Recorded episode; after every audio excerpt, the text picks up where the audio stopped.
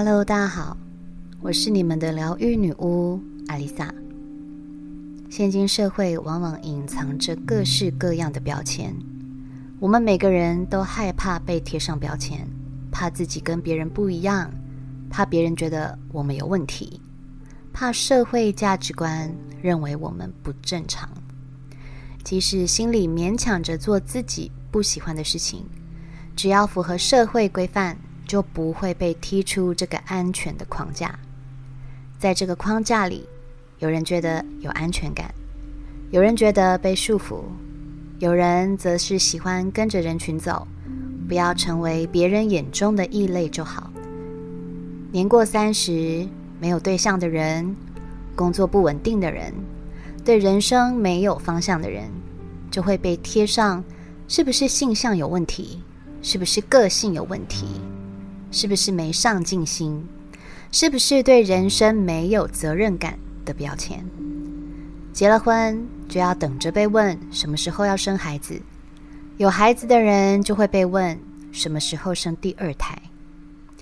即使工作稳定的人，也要被问将来有什么打算？难道要这样过一辈子吗？我们身上永远都有来不及撕的标签。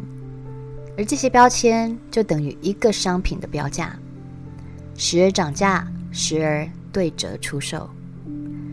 这世界上并没有一百分的人，但我们却习惯用分数来衡量一个人的价值。一百分是营造出来的形象，它并不存在。每个人都是独一无二，绝无仅有。大家都向往自己与众不同，矛盾的是，却又害怕自己跟别人不一样，变成别人眼中那个不正常的人。在矛盾与拉扯之中，大部分的人还是会选择遵循常规，乖乖的打着符合社会价值观期待的安全牌，而忽略了内心真正的渴望。前两天跟一个朋友聊天，他之前是在百货业里当某个精品品牌的主管，但是每天处理不完的大小事，跟永远消耗不完的压力，心灵能量的耗损，让他意识到这并不是他想要的人生。于是他毅然决然离开百货业，回到家乡，投入一个从来不曾接触过的植物产业。这听起来就像是一个在都市丛林中每天跟野兽搏斗的战士，忽然变成远离喧嚣、过着隐居生活的陶渊明。这个社会要当一个陶渊明多么不容易！资讯发达，社会软体泛滥，要隐居，要不看、不听、不闻，根本是不可能的事。加上人们总是喜欢比较。拿我们跟别人比较，甚至拿现在的我们跟以前的我们比较，在世俗的眼光里，我们总是逃不过活在别人嘴里的命运。那天，他告诉我，现在的工作的确让他无法看到未来，他在考虑是不是应该要回到原本的职场上班。但是，当他一想起当时在职场上打打杀杀的日子，根本是一场噩梦，内心不断拉扯挣扎，又不知道人生该何去何从。他的故事，我想也道尽了许多人的心声：做自己想做的事赚不到钱，做赚得到钱的工作却不快乐，难道两者无法两全？这其实并不是选择题，而是顺序题。兴趣真的不能当饭吃吗？不是不能吃，是要看你怎么料理它。多少人向往陶渊明远离尘嚣，回归平静自然的生活，却还是放不下手中的武器，每天在职场中搏斗，成不了武将，却甘愿一辈子当个不知所以、为战而战的小兵。我很佩服他有离开那个让他不快乐的职场，投入自己喜欢的产业，做自己喜欢的事的勇气，但也能够了解他此刻在现实里纠结，想回到原本职场里拿起武器继续打仗的不得已。除了经济压力，更多是来自于社会的眼光与害怕失败而被贴上的标签。在这边跟大家分享一本书，在二零一六年获得第一百五十五届芥川龙之介文学奖的《便利店人间》。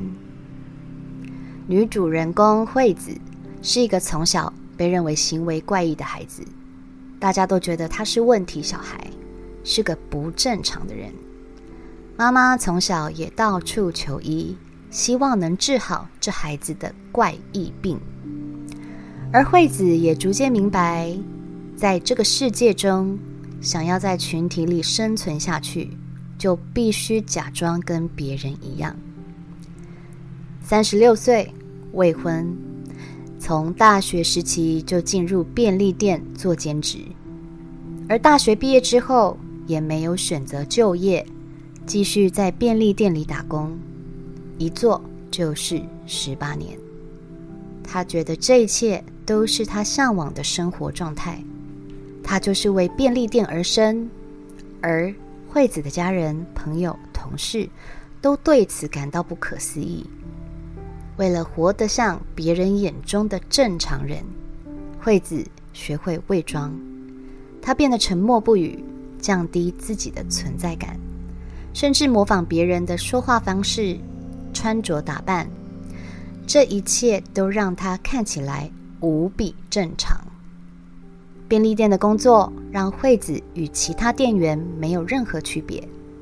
她按部就班，完全按照员工手册一样。她就是为便利店而生的，没有任何的勉强，在便利店里上班。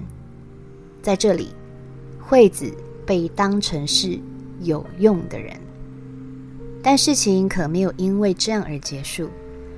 当大家开始认为他是正常人之后，惠子连续十四次被人问为什么不结婚，连续十二次被人问为什么做兼职之后，惠子决定用同居来堵住大家的问题。他找了一个跟自己一起在便利店工作，但是被裁员的同事白玉同居，他们两个没有任何关系。也从未谈过恋爱。白宇不想工作，只想被养。而惠子在便利店每天拿回家的机器品与包装损坏的啤酒，刚好可以喂养白宇。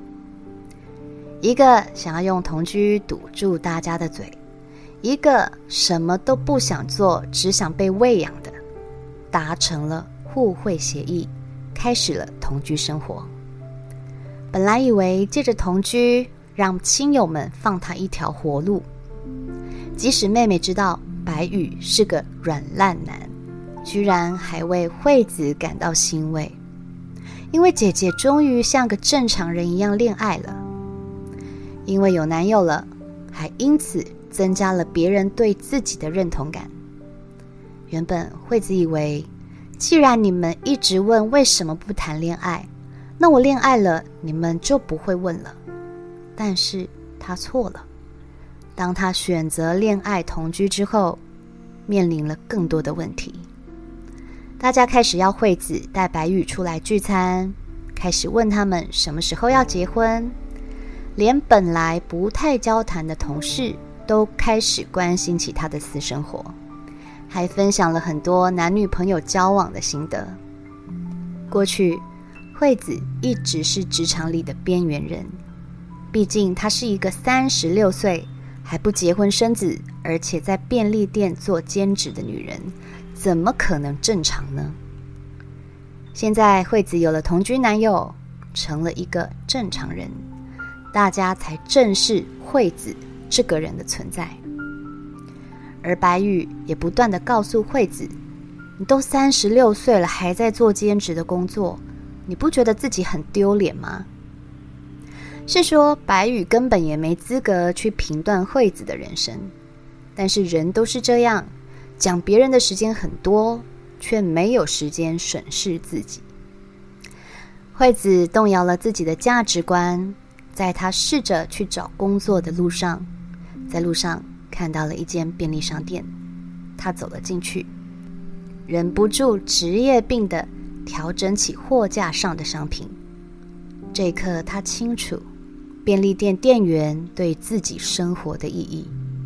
尽管没有人理解，他还是毅然回到了那个自己喜欢的便利店，做着一名微不足道的店员，因为对他来说，这才是他正确的生活。